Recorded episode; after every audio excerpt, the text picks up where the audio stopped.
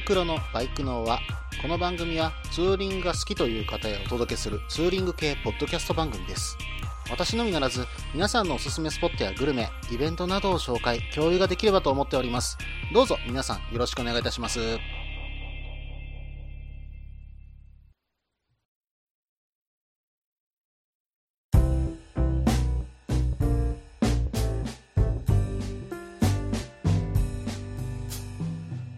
始まりました。バイクのは第35回ですね。お相手はタククロウです。どうぞよろしくお願いいたします。さて、えー、ちょっと今ですね、バイクブロスさんのね、ニュースのところで、えー、新しいモデルが何か、え出てるかなと思ってニュースを覗いてたんですけども、そこでね、ちょっと、これは、変わってるかなっていうような感じの、えーバイクをちょっと見つけました。忍者400のね、2017年モデルが発表となっていたんですけども、うん、これのね、えー ABS のスペシャルエディションの方なんですが、うん、このカラーリング、結構ね、なかなか見たことのないようなカラーリングをしてるような感じがするんですよ。メタリックグラファイトグレー、メタリックスパークブラックという、えーカラーリングなんですけども、うん。今までのようなね、例えばそうだな、2色とかで塗り分けられたようなカラーリングでもなければ、えーレーシング系でもないようなね、えーカラーリングや、えーマークというのかな。うん。なんか、えデザインが入っています。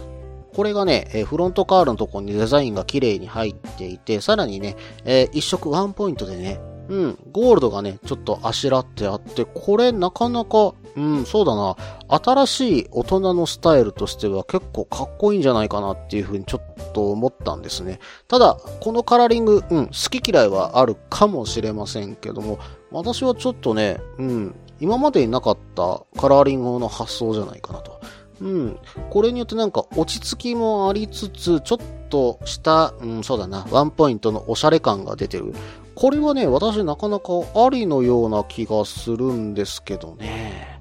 皆さんいかがでしょうか？もしね、あの、忍者400のスペシャルエディション、うん、このカラーリングかっこいい、もしくは、うん、これはダメだなっていう風にね、えー思われた方、ぜひね、あの、ご一報ください。えーそういったところをね、あの、私もちょっとき、皆さんの意見聞いてみたいなっていう風にちょっと思った、えーカラーリングでした。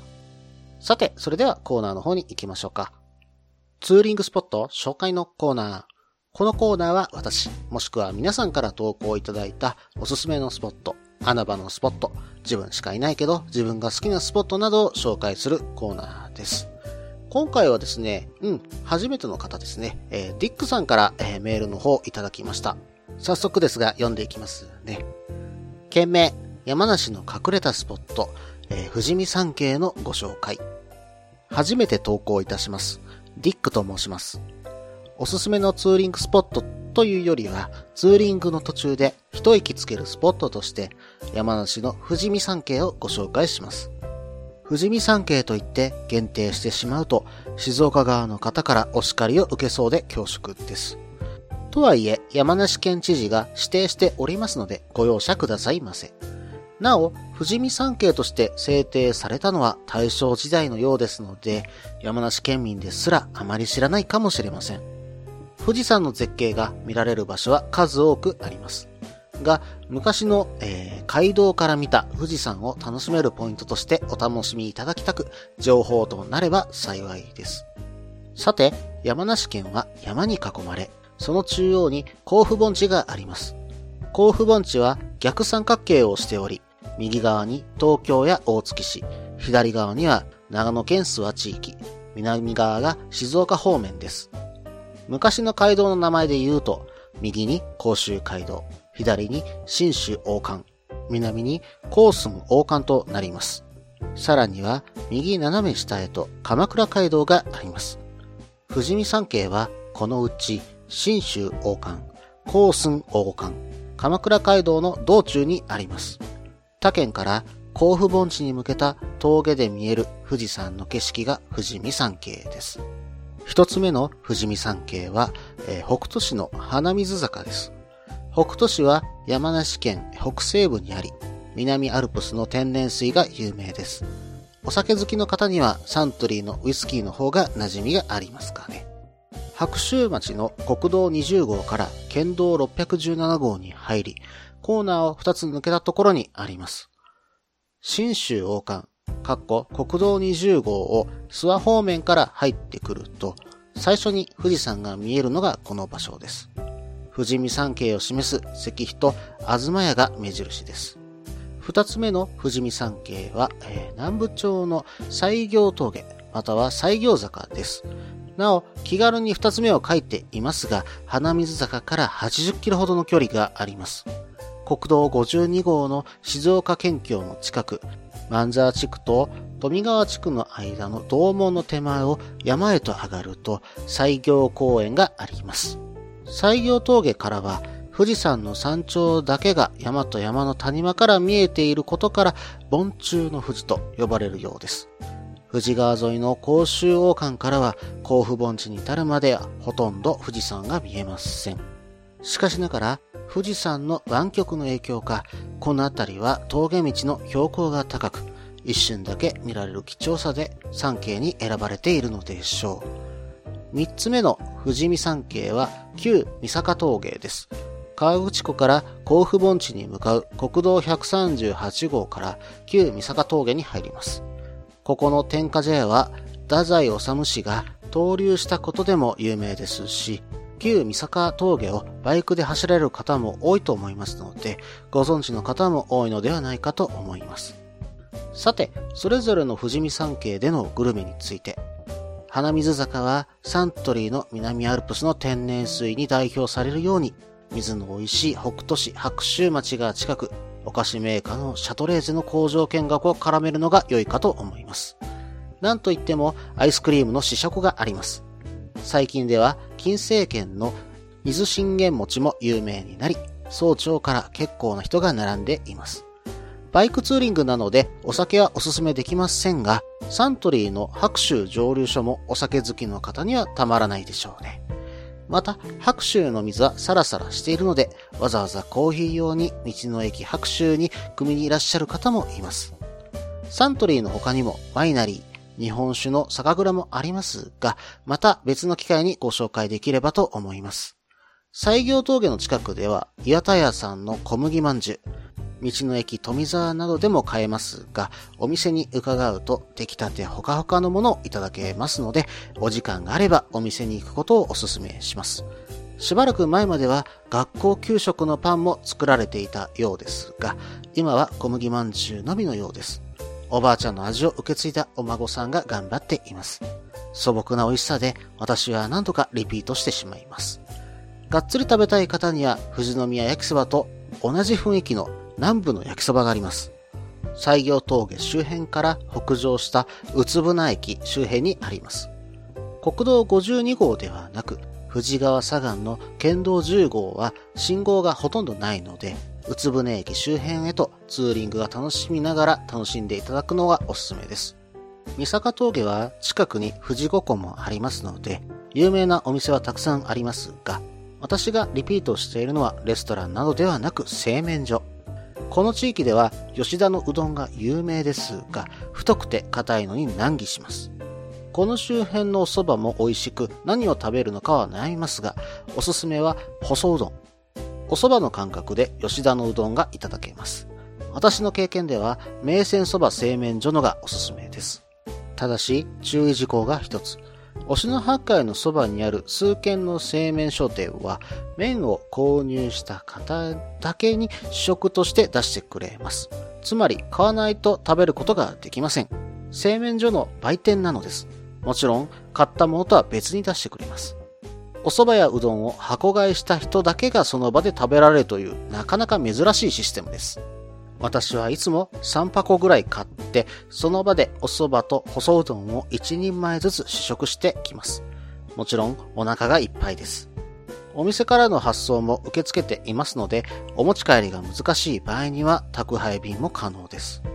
山梨でのワインディングを走りたい方は、北斗市の八ヶ岳横断道路や身延町の国道300号などもありますので、グルメと組み合わせてみると良いのではないかと思います。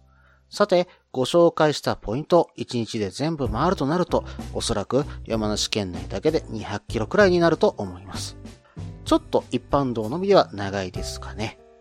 紅葉の時期が近づいてきておりますので、皆様のツーリング先選びの参考にしていただければ幸いです。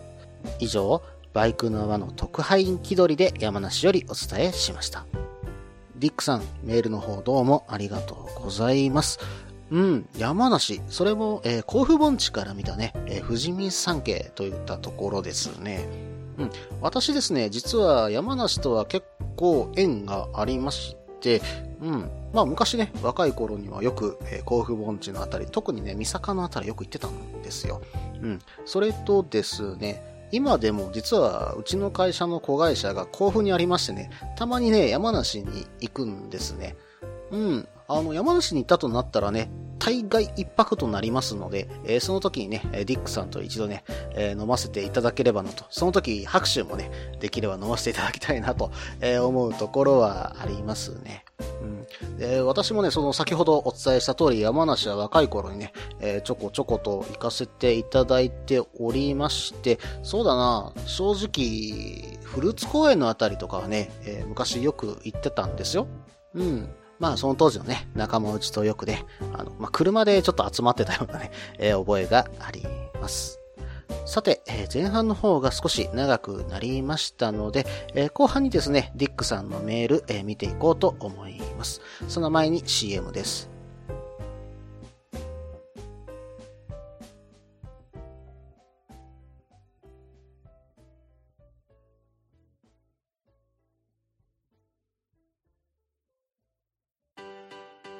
落ち着いて聞いてください。あなた EBR 症候群です。だってだってお前ハヤボルトじゃんって。もう私ビュエルっていうアメ車乗ってますけど。なんか無理やりいいこと言おうとして。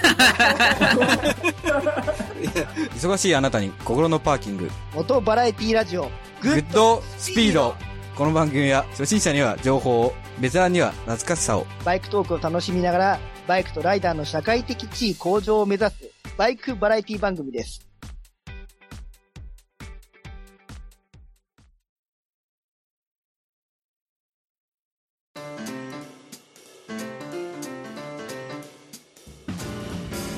はい、ここから後半です。え後半はですね、ディックさんのメールを、え見ていこうと思います。えー、では、最初にね、書かれていたのが、北斗市のね、花水坂ですね。うん。えっ、と、富士見山系のね、一つの、えー、まあ、山梨のね、富士見山系の一つの、えー、花水坂なんですけども、うん、私この場所はちょっと知らなかったですね。で、ちょっとね、あの、調べてみたんです。そうするとですね、ちょっと歴史的に面白いね、えー、ものを発見しました。えー、天正10年、1582年4月2日なんですね。うん。織田信長が大ヶ原へ向かい、そこで滞在。えー、ここからですね、花水坂へ寄って、えー、あの焼け落ちた新婦城をね、横目に見つつ、つつじが咲館へ向かったという道だったんですね。うん。この新婦城なんですが、うん、真田丸の第1回、第2回の放送で、あの、焼け落ちたお城ですよね。それを横目に見ながら信長が行った道。これをね、バイクでも走れるわけですよ。しかもね、あの、二車線道路で、なかなか走りやすそうなね、えー、道にもなっています。うん、これちょっとね、走ってみたい。まあ、歴史的な風土をね、うん、あの、感じつつ、まあ、戦国時代の武将がここを歩いた、まあ、信長以外のね、武将の方も歩かれているようですので、えー、そのあたりをね、感じつつ走ってみるというのもなかなかいいかもしれませんね。さて、えー、北斗町といえば、うん、リックさんもね、書かれていましたが、やはりね、ウイスキー、うん、白州のね、蒸留所があるということで有名ですよね。うん、白州はね、ちょっと普段飲みにはなかなか手がね、えー、出せるお酒ではないかなというふうにちょっと思ってるところもあるんですけど、やっぱりね、ん、美味しいんですけどね、何かね、いいことがあった時に私もたまに飲まさせていただいております。ちなみになんですが、うん、この白州のね、蒸留所自体はそこまでね、古いわけではないんですね。うん、1973年に、実はね、えー、原酒作りを始めています。うん。で、あの、ここでね、えー、いろんな試行錯誤をして、今現在も、えー、原酒を育んでいて、えー、実際ですね、白州自体は1994年に生まれたウイスキーなんですね。うん、2008年にね、出た白州の25年。これね、私ちょっと飲んでみたいなと、今でも思っております。うん、なかなかね、えー、手が出ないブランドですからね。えー、どこか何かいいお祝いがあったらね、えー、飲まさせていただこうかなと考えております。うん、でもね、今ちょっと Amazon で調べてみたんですけども、白州の25年、うん、700ml の瓶で、えー、28万2000円ですね。ちょっと手出ないかな。うん。18年でもですね、えー、2万7000円と、えー、なかなかいいお値段がしております。うん。まあ、18年もんだったらね、どこかのバーでね、飲ませていただくことはできるかと思いますんでね。うん。それはちょっと、今度飲んでいきましょうかね。はい。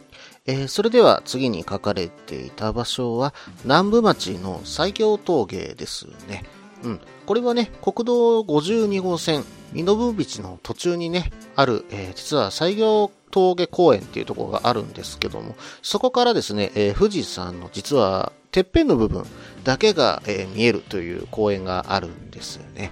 うん。本当にね、写真で見てるんですけども、山と山の間の本当に、えー、隙間から、えー、富士山のてっぺんが見えるというような、えー、感じの場所になっています。まあ、ここ以外にほとんど見えないんでしょうね。うん、これをね、え見ていた、えそうだな、戦国武将とかもね、いたんでしょうね。えー、もともとはね、この身延道自体は、えー、戦国時代に、えー、武田一族が、えー、穴山市のね、支配地を実は通る軍事道路だったということなんですね。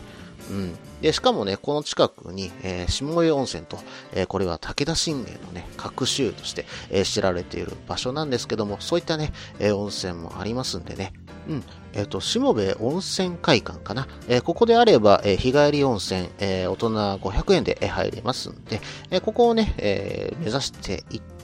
えー、どちらか、えー、例えば中央線、まあ、国道20号側の方から、えー、もしくは静岡側の方から、え、向かっていくといったようなね、ツーリングも面白いかもしれませんね。そもそもね、この国道52号線自体は、うん、富士川沿いのね、本当に開けた、本当に景色のいい、実は、しかもね、え、道もなかなかいい、さらに、えー、山間部はね、見通しのいいワインディングなんでね、なかなか走り応えのあるルートです。私もね、昔か走ったことあったと思うんですけど、ちょっと今ね、えー、もう一度走ってみたい道の一つですね。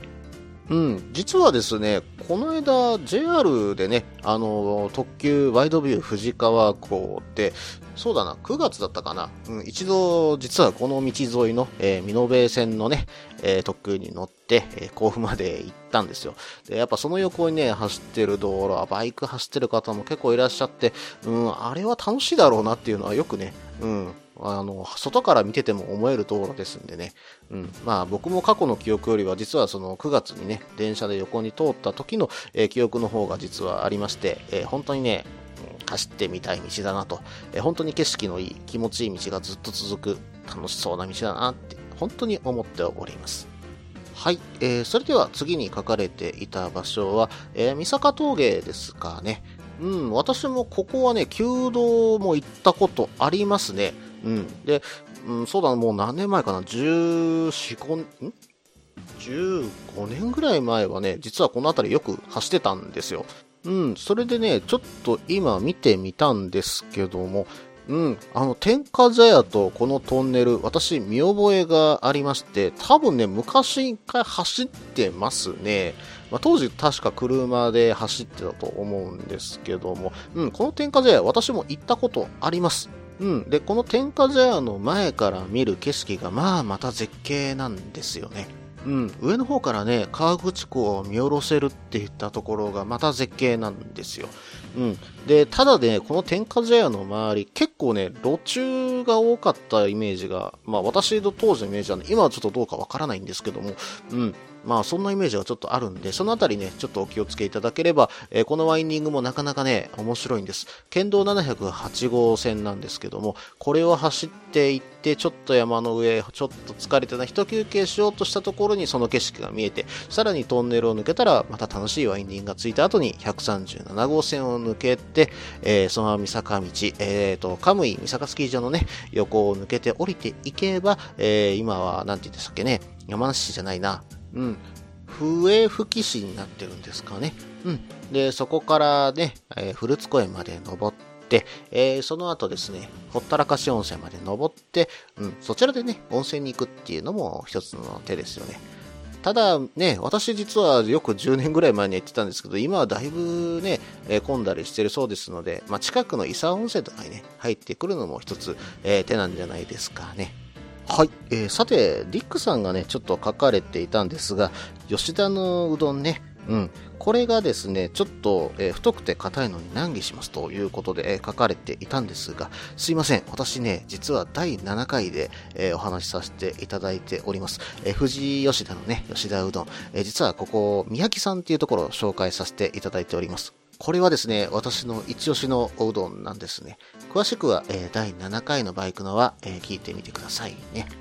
はい、えー、それではディックさんのね、書かれていた場所なんですけども、うん、忍野八海のそばにある名泉そば製麺所さんですね。うん。まあ、ここは、そばとうどんの箱詰めの販売専門のお店らしいんですけども、店に入るとですね、カウンターがあって、ちょっとね、私が調べたところですと、うん、購入する前に試食が勧められるというふうに、えー書かれていました。うん、でも、ディックさんの情報の方がもし新しければ、そうですね、箱で、まあ、その、うどん、えーお蕎麦を買った人だけが、えー食べれるというふうに変わっちゃったんですかね。うん。そのあたり、えーできればどなたか情報いただければと思います。で、えっ、と、こちらの方で食べれるものとしては、えー、純蕎麦、えーよもぎ蕎麦、えー太うどん、細うどんが実は用意されていて、えー箱詰めはすべて、えー今540円になってるのかな？うん。ただね、とても美味しいお蕎麦ですし、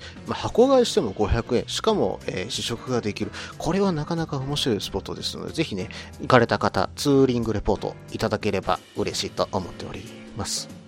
はい、えー、それではね、えー次を見ていきますと、うん、そうですね、北斗市の八ヶ岳の横断道路、これはちょっと走りたいな向こう行った時に、まあ、関東に行った時に、えー走っておけばよかったなという道ですね。うん。まあ、この辺りは、えまたどこかでね、え紹介させていただきましょうか。え最後の方にね、え書かれていましたけども、そろそろね、確かに紅葉の時期が、え近づいてきましたよね。うん。紅葉で行けるスポット、これからね、えどんどん出てくるかと思いますし、え皆さんも行くとこ考えられてるかと思います。えもしね、よろしければご紹介の方いただければと思います。はい。えーディックさん、メールの方どうもありがとうございました。うん、あの、ディックさんからですね、えー実はもう一つ、えーメールいただいております。えーそちらの方も私読んでいますが、えーあまりね、お気になさらずに、えーまたね、どんどんと、えーバイクの輪の方に絡んでいただければと思っております。えーさらにですね、あの、最初のメッセージの方に最後に書かれていた、バイクの輪の特派員。うん、これ、なかなかいいですね。うん、何かね、このバイクの輪の特派員っていう制度、ちょっと作ってみたいと思いました。うん、まあ、まだね、具体的に内容は決めてないんですけども、なんかそういったね、うん、ゲーム的要素、うん、そういったものがね、今後入れれればなというふうに思っております。アイディアまでいただいてどうもありがとうございます。以上、ツーリングスポット紹介のコーナーでした。さて、エンディングの方に行こうと思うんですが、その前に CM です。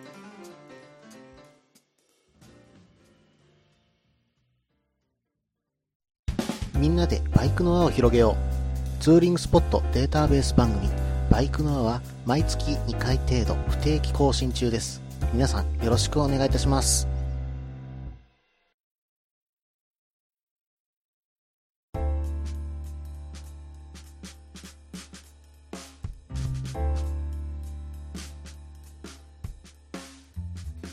はい、ここからエンディングです。えー最近ですね、えー実は別のポッドキャスト番組、グッドスピードさんでですね、私、えーゲスト出演させていただきました。うん、実はですね、そのゲスト出演が、えー私ね、ポッドキャストを2人以上で撮るっていうのは初めての経験だったんですね。しかもですね、待ってる間に、まあ、ちょっと暇な間ですよ、うん、お酒を飲んでベロンベロンの状態で収録に挑むという集大を晒しているんですね。うん、さらにですね、その収録した状況の後半、記憶がないっていうね、うん、まあ、実はね、ちょっととんでもないことをさせていただいたんですが、本当にね、ルイさん申し訳なかったと思っております。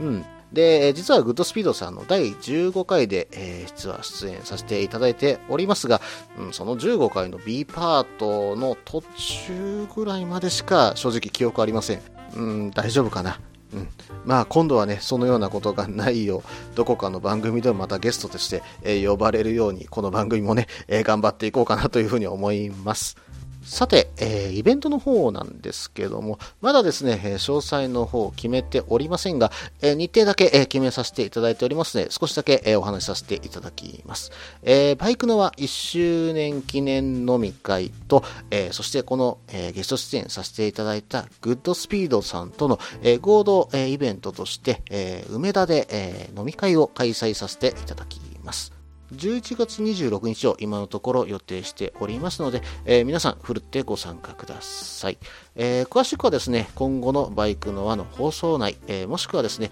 えーグッドスピードさんでも多分放送していただけるかと思います。えそちらの方、今後楽しみにお待ちください。うん、普段ですね、なかなか、えーこういったリスナーさんと、えーお話しする機会が、うん、何かのね、あの、イベントがある時にしかやっぱりできませんし、うん、それとですね、私こういったポッドキャスト、まあ、バイク系ポッドキャストで、えー仲良くならせていただいて、一緒にね、うん、ツーリング行かせてもらっている方々もいらっしゃいます。ぜひね、そういう仲間とか、えー本当に一緒にお酒を飲んで、えー楽しんで、え一緒にバイクの話をする、えそういった中の、まあ、仲間内をね、え作っていこうというようなところもね、え今回の飲み会とかで、えしていただけたらなというふうに思っております。うん、私もですね、リスナーのケンヤさんとはね、うん、旅バイクさんの放送内で同じ回にメールが呼ばれた、えーそしてですね、ケンヤさんの方がツイッターで声をかけてくださったんですね。